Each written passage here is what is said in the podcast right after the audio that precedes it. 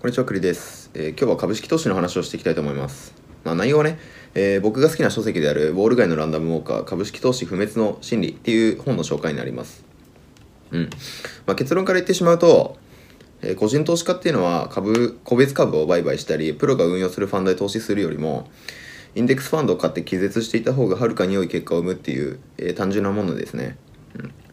まこれをちょっと噛み砕いて話すと、ま株式市場っていうのを構成する幅広い、え銘柄で構成されたポートフォリオを持っておくだけで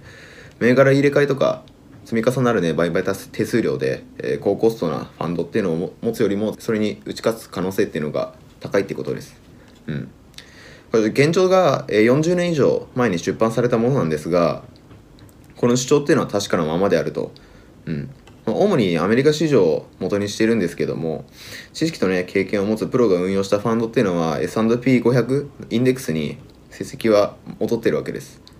まあ、投資本なんでね、まあ、時代の背景とか技術革新とか新たに開発された金融商品とか、まあ、そういったねものの内容について触れられてるんで買うんだったらこの改正版で一番新しいものがいいと思います、うん、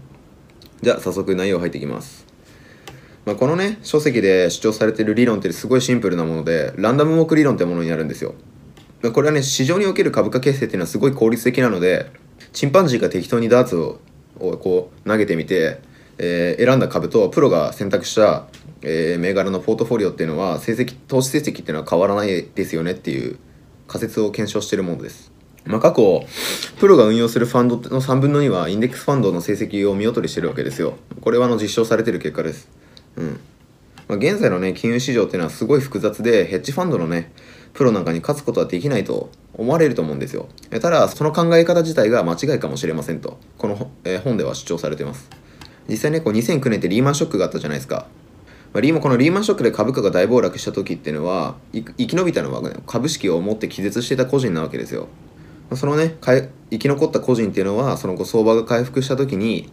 全然損を取り戻して、うん、立派なリターンを上げてるわけです。一方ねこうプロっていうのはデリバティブ商品とか加熱したテック株とかを所有して、まあ、大やけどを負ってたわけですね、まあ、ランダムウォーク理論については先に述べましたけど物事の過去の動きから、えー将来の動きとか方向性を予想するのは不可能なものですと、うん、でこれ株式市場に当てはめるとどうなるかっていうと短期的な方向性とか値動えー、と価格ですね。こちらを、えー当てるっていうのはすごい難しいものですよってことになります、うん。これ本を書いた著者が、ま、投資銀行に入ってねアナリストになって世界最大の投資信託会社で社外取締役を務めた方です、うん、でその後ね株式投資のアカデミックな研究してた方で、まあ、つまり金融業界のバリバリ中の人です、うん、この本を書いた人っていうのが。そんぐらいのちゃんとした人が書いてる本です。投資するにあたって、まあ、多くの人が何らかの分析をするわけです、うん。まあ、分析手法が大体2つあって1つがあのテクニカル分析。でもう1つがファンダメンタルズ分析になります、まあ、テクニカル分析っていうのはね過去のチャートパターンなんかからこう値動きを分析して、まあ、将来にわたって同様の動きを見せるだろうと仮定して売買するものです、うん、でファンダメンタルズ分析っていうのは企業の価値を割り出してみて、えー、と現在過小評価されている株式を買ってえー過大評価されている株式を売るっていう、うん、こういったものになります、まあ、シンプルに言うとこれだけですね、まあ、株式市場でのねトレードを美人投票に例えると、まあ、自分がいいものいいと思うものじゃなくてこう人がねいいと思うものをなるべくこう当てて早くかけてベットして参加者が増えて価格が上がったところで他人に売りつけると、えーこういった風に売買すれば基本的に儲けることができるわけです、まあ、簡単に言うと自分よりもね頭が悪い人に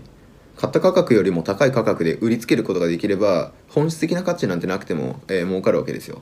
うんまあ、ラテンの格言にね全てのものの価値は支払う値段によって決まるっていう、えー言葉があるんですが、まあ、これ常に頭に置いておきたい言葉だなと思います。まあ、基本的にねこのバブルが起きる原因っていうのはこの美人投票であって、まあ、人類を学ぶことなくねこう群衆心理の、えー餌食になってるわけですよ。うんまあ、チューリップバブルとか南海バブルとか不動産バブルとかドットコムバブルって過去ありましたけど、まあ、このねバブルについてだけ、えー述べられてる本があるんでこれについては別の動画であげたいと思います。実際ねこう後追いする人に売りつければ儲かることは事実ですけどもなんか勝ち続けるのは非常に難しいと思います。っていうのも人がね参加しそうなものに早めにかけて、えー後から入ってきた人に必ず売りつけることができるかっていうとできないわけですよ。すごい難しいことではあります。うん。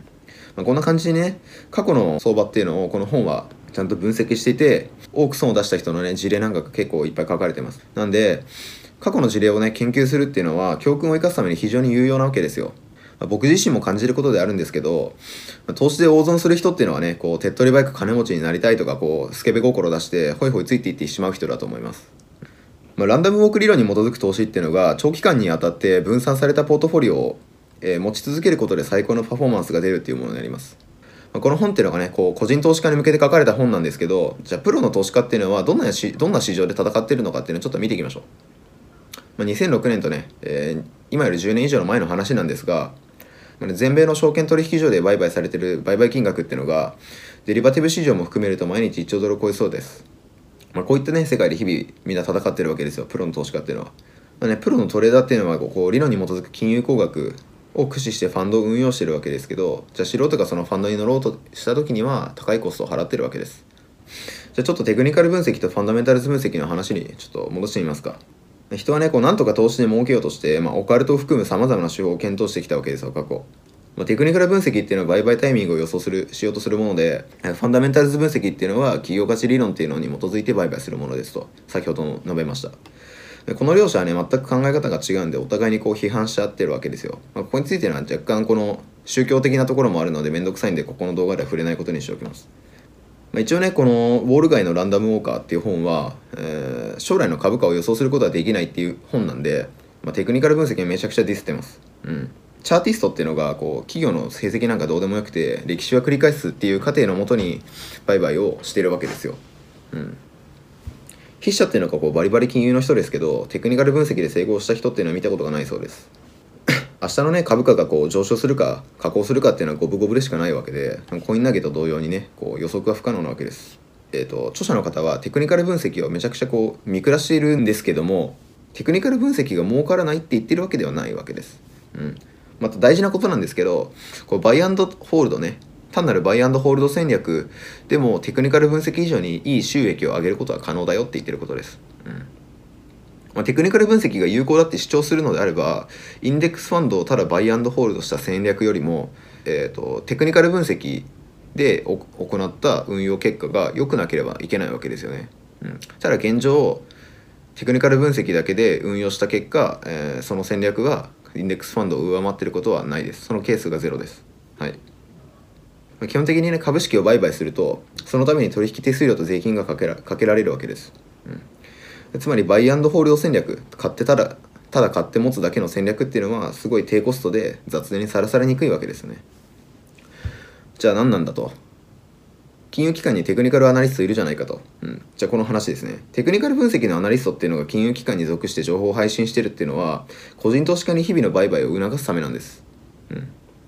まあ、つまりテクニカル分析にね基づくトレーディングっていうのはいいパフォーマンスを上げるわけではないんですけど、まあ、取引手数料を稼げるんでブローカーとしてはいい存在なわけですよ。そうですよね。なんかここの、えー、チャートのこのポイントに行ったんで上がりそうです下がりそうですみたいななんかもっともらしい話をしておけば個人投資家っていうのは売買する気が起きるんでえー、ブローカーとしては抱えておきたい存在なわけです、うん、じゃあファンダメンタルズ分析っていうのは本当に役に立つのかと。前提としてプロのアナリストには個人はとてもかなわないです、はい、情報量が全然違うんで。なんですけどもプロのアナリストっていうのが必ず一貫して優れたパフォーマンスを出せるかっていうとそうでもないわけです、うん。まあ、プロのねファンダメンタルズ分析アナリストが抱えたファンドっていうのは過去にいい成績を収めていたとしても、まあ、それが継続するとは限らないわけです。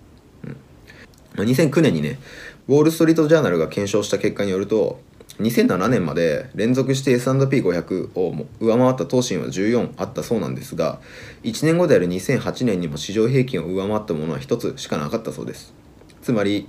今見た成績が良かったとしても今後も成績がいいである保証は、えー、一つもないってことですね。うん。投資家に平均以上のリターンをもたらすかどうかっていう点でファンダメンタルズ分析とテクニカル分析っていうのは変わらないっていう判決が学会では下されてます。まあ、いずれにしてもね、テクニカル分析もファンダメンタルズ分析もいずれ以下に基づく売買をしたところでインデックスファンドの成績を上回っていることはないわけです。なんで、インデックスファンドっていうのを持ち続ける運用っていうのはすごい賢明なわけですよ。うん、コストもかからない。無駄に考えることもない雑念にさらされることもないもって気絶しておくだけですごい賢明な投資ですねじゃあインデックスの何がいいのかってとこですねまあ、インデックスファンドっていうのは基本的にポートフォリオが自動的に分散されるんですよ。うん、このポートフォリオが自動的に分散されることでリスクっていうのも一緒に分散されるわけですね。例えば何かの価格が高騰したとしましょう。まあ、このね価格の高騰っていうのはどっかにマイナスな影響を与えるわけですけどもその高騰した価格っていうのはどこかの業界にとってプラスに働いてるわけですこれはねあるイベントにおけるリスク因子っていうのを分散された先が吸収してくれるわけですよまあ、国際分散投資に関しては数多くの論文が発表されてるんですごい興味ある方は見てみるといいと思います、まあ、論文によるとねアメリカ株だけじゃなくて新興国のちょっとリスク高い株式もポートフォリオに組み込むと実際には全体のリスクを減少することができると。こういった効果が示されてます。これ相殺効果って呼ぶんであの覚えておくといいと思います。まあ、ある研究によるとアメリカ株式84%と、えー、外国株式16%っていうのが最もリスクが小さくなってかつポートフォリオ全体のリターンが高くなることが示されています、もちろんねこう年齢とか収入とかリスク許容度によって運用スタイル変わるはずなんですがインデックスファンドをバイアンドホールドする戦略っていうのは、えー、基本的に誰でもおすすめできるんじゃないかと思います。この本のね後半には高頻度取引とか、まあ、いわゆる HFT って呼ばれるやつですね。とか最低取引とか、まあ、あのアビトラージとか言われるやつです。とか行動ファイナンスの話とかうん現金保有のメリット保険オルタナティブ投資、えー、年金税金なんかの話も出てくるんで、まあね、詳細な話っていうのは書籍を手に取ってもらえればなと思います。ちょっと感想を述べると、この動画で話した内容っていうのはコストを抑えてインデックスファンドをバイアンドホールドする戦略を実施しようっていうものです。うん、なんでね、これ金融機関には収益をもたらさないわけです。うん、なんで基本的には金融機関っていうのはコストの安いインデックスファンドの運用っていうのはそんなにお勧めしてないですお客さんにはまあ金融機関も商売でやってるんで売り上げを最大化させなければいけないわけですよ、まあ、つまりね金融機関が売りたい商品と個人投資家が買うべき商品というのは一致しないわけです。まあね投資に興味があって、えー、過去を学んで賢く運用したいって言ってる人はこの書籍を手に取ってみるといいと思います。まあ、まともな金融系の人もねウォール街のランダムウォーカー、えー、株式投資不滅の心理はいい本だって言ってるんで読んでみるといいと思います、まあ、自分は大丈夫だとか自分は絶対儲かるんだみたいな感じでこう過信しないことが最も重要だろうなと思ったんですが、まあ、過信しないことで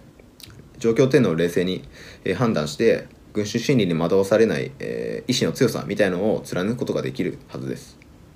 インデックスファンドに投資したい場合はこうなんか米国株に力入れてるね楽天証券とか SBI 証券みたいなこうネット証券がいいと思います。海外のね、株式メニューってところから S&P500 インデックス ETF っていうのを買えますし、まあ、投資信託メニューからね、バンガードのすごいコスト安いものを買えたりするんで、うん、ネット証券がいいと思いますね。